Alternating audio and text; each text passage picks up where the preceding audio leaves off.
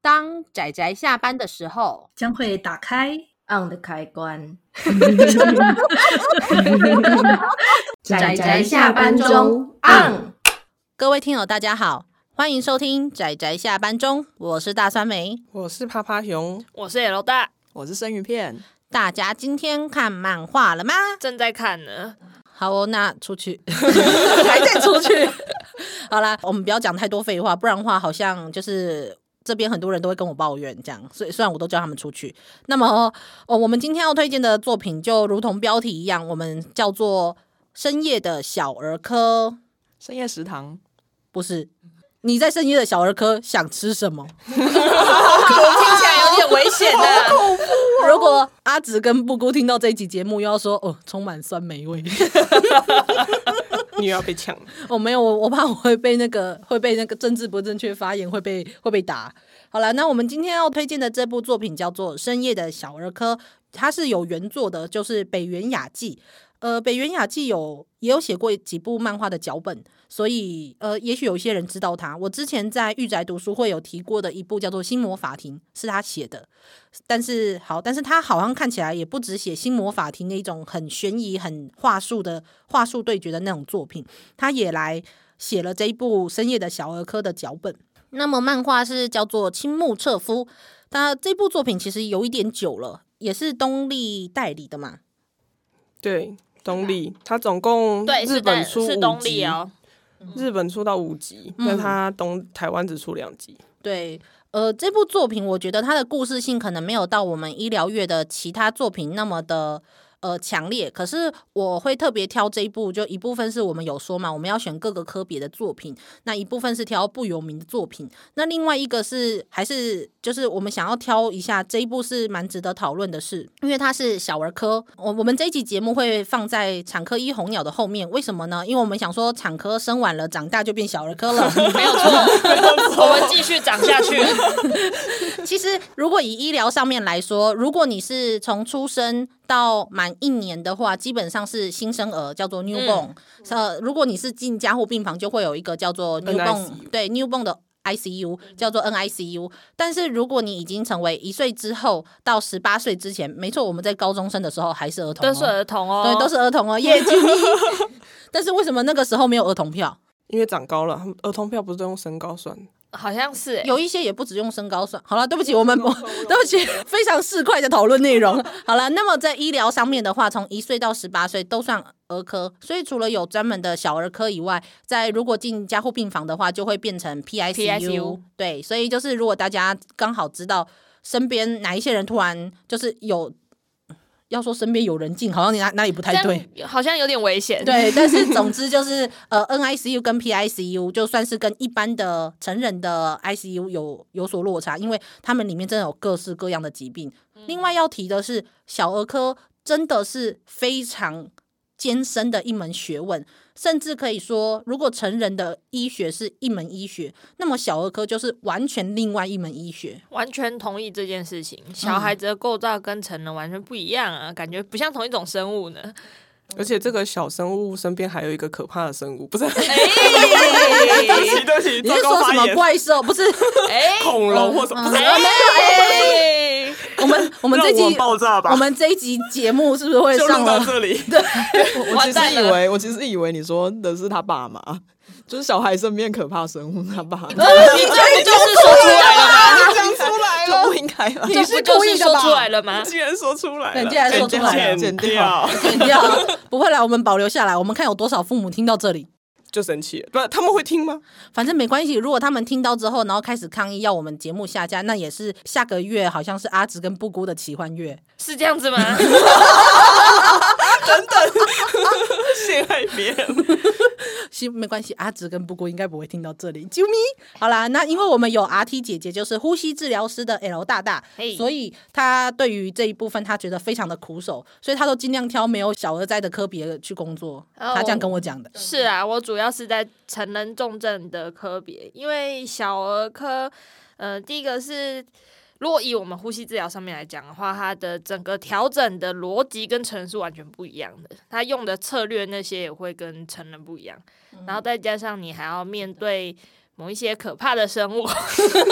还是要提一下，对，这是真的啦。对对对，所以会其实是蛮有压力的，再加上小朋友的变化非常快，嗯就很容易就是突然就会，如果是在新生儿科，很常会出现一种叫做 A B C 的症状，就叫 apnea、bradycardia 跟 cyanosis 啊，哇塞，就听是起来都好可怕。停止呼吸、心搏过缓跟那个发发感，干嗯，反正就是很危险。出现这三件事情，通常会连续或是一起，或是伴随着出现，这时候就是会大家会手忙脚乱啦。儿科大概就是这样子，嗯，所以好啦，那我对不起，我们好像前面都在科普什么东西，结果都没有扯提远到了呢。作品内 容。好啦，有啊那小我儿科小儿科，好啦，都跟小儿科有关。那么我先简单介绍一下，其实这部一样就是有很多跟一般医疗漫画一样，就是有很多个别的案件。那主角是一个叫做斑比，叫做招比奈嘛。因为我都只记得它叫斑比，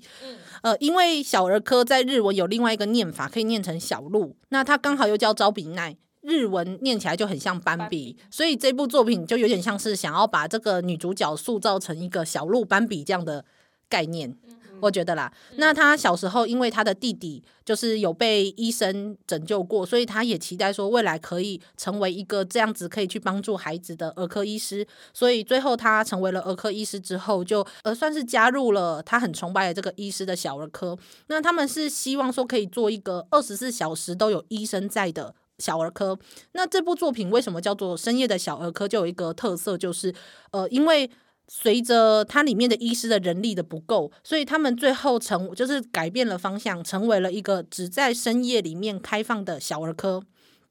这一部分也是来自于说，日本虽然它的小儿科医师是够的，但是医院太多了，所以最后稀释掉了每一个医院里面拥有的小儿科的人数。所对，以，它开在深夜，所以其实里面也有提到说，就会很多家长就会把医院的急诊室当成。便利商呃、医店院版的便利商店，对对对对，因为有很多就想说，呃，白天我就是要请假带孩子去儿科，那如果假设孩子忍一忍，晚上我再就是我下班了再带去。所以在这里面就会有一个非常大的冲突，就是来自于说，你如果没有办法拒绝这一些人，他们最后就会一直不断的在晚上来你的急诊，的这种情形。可是，一部分是女主角又希望还是秉持着任何人来都收的这种状况，因为她说，在所有的按照人数统计里面，虽然可能有九十五趴的。儿童其实是可以忍到隔天再看门诊的，嗯但中间的确会有五趴的小朋五友，趴对五趴的小是朋友重症，对，对是对重症，对是必须真的当下处理的。它其实里面就是有一些理想跟现实中的冲突，嗯可是因为里面包括女主角，她最后也是因为就是一直上班，而且她连私人时间都在陪伴那些。病童，所以最后她自己也睡眠时间很少，免疫力低下，连她自己都得到了水泡。那那个其实蛮严重的，而且其实我觉得最重要的还不是说她得到水泡这件事，而是她有可能因为借由看诊这件事情传染给其他小孩子。嗯，嗯，那如另果如果有一些免疫力不好的小孩子，其实得到是就感会染会有非常严重的状况的，就是水泡、麻疹、水泡这种东西，对成人来说可能还好，但是对小孩子来说可能是蛮致命的。哦，另外我想提一个比较轻松的话题，嗯就是女主角， 因为那个后来就是医医院，就是因为她崇拜的那个英雄医生，是她其实为了二十四小时这个制，就是医疗制度去的梦想，结果把自己累倒，所以她后来是就是病倒，然后。她的儿子就是回来，就是当代理院长的时候，就调整成他们是夜间开开放门诊，是然后呢，所以女主角上班时间是晚上，她就被邻居误以为她在做八大，遛，嗯 超好笑的。哎、这个是还蛮常见的。没错对，我对相对信。嗯，轮班的人都有的时候都会被 L 大，就是夜路走多了会遇到上夜班的人，你夜路走多了就会碰到跟你一起上夜班的人，这倒是 呢，超好笑，这是真的。应该是说好了，我也觉得这点蛮好笑。但因为随着后来他们那些其他一般的家庭主妇，他们的孩子必须要去看儿科门诊，去看了那他们的夜诊之后，才发现啊，原来他是医生啊。而且小孩子还很单纯，他就说：“银座姐姐加油对，他 说姐姐六本木在哪里？ 超好笑。就是好啦，就是请大家不要对夜班的人，尤其像 L 大这样子，在银座上班是吧？ 对，然后这拍是没 L 有大办说， 法呢， 其实我也想，那你赚比较多，等等。没有办法呢。好，不要难过。R T 姐姐也很棒，我最崇拜 R T 姐姐了，她是我最崇拜的职业之一。好哦，其实小儿科这一部分，我们有另外一部，本来我也在思考要不要推荐的是叫做《顶尖名医》跟《顶尖神医》这一部，它是由烘焙王的作 者后来画漫画，对跟其他一个画脚画面包。对对对画面包那个烘焙王的那个作者，我忘记叫什么我了，觉得他有点好笑，他就是他就在跟编辑聊说，哎、我好想画医疗题材，然后他就说他的编辑就说，那你就开始画漫画吧，啊画面包吧， 然后他就想说啊什么跟什么关 系？ 没有，因为那时候医疗题材好像不是那么好画，而且他又不嗯是医疗背景，哦对对所以后来他的编辑其实花了比较多时间去帮他找了一个可以帮脚他本修兼修脚本的嗯医是疗背景的医师，是然后才让他开始画。但是因为他画烘焙网比较有 名，所以对他印象就是面包。对对，是的，是的，是布的。姑那时候也说，她是因为看完《烘焙王》，直接沿着同一个作者看下去就，哦，是医疗作品， 这样子，医疗跟面包。还蛮惊讶的呢，对，但是因为那一部其实也，我觉得也很不错，其实也蛮扎实的，只是因为它又是外科，又是 OK 外科啊，对，所以我就想说，把它踢好啦出去，然后而且比起来，再怎么样，他也画过有名的《烘焙王》，有可能有人还听过那一部，但是这一部你看都连才出五本都断尾了。所以就还是来推荐一下吧。嗯那么就也希望大家可以了解一下一些小儿科真的很无奈的部分哦。我觉得小儿科是真的很辛苦。我们今天的节目就推荐到这里告一段落。大家就是产科完，然后小孩出生长大，那下一次我们又会碰到怎么样的医疗作品呢？ 请大家期待。对，请大家期待。那么我们节目到这里告一段落，大家有什么想说的吗？这一部的话，其实一开始看到就是还蛮印象深刻的是，他画了小朋友最常出现的状况，就是误食小东西。嗯他吞了一个那个纽扣电池进去，好这个是真的还蛮危险的。如果家里有小孩子，千万不要把这种可以吞进去的东西随便放在地上，放在他可以拿的地方，因为小朋友那个时间就是什么东西都塞嘴巴，嗯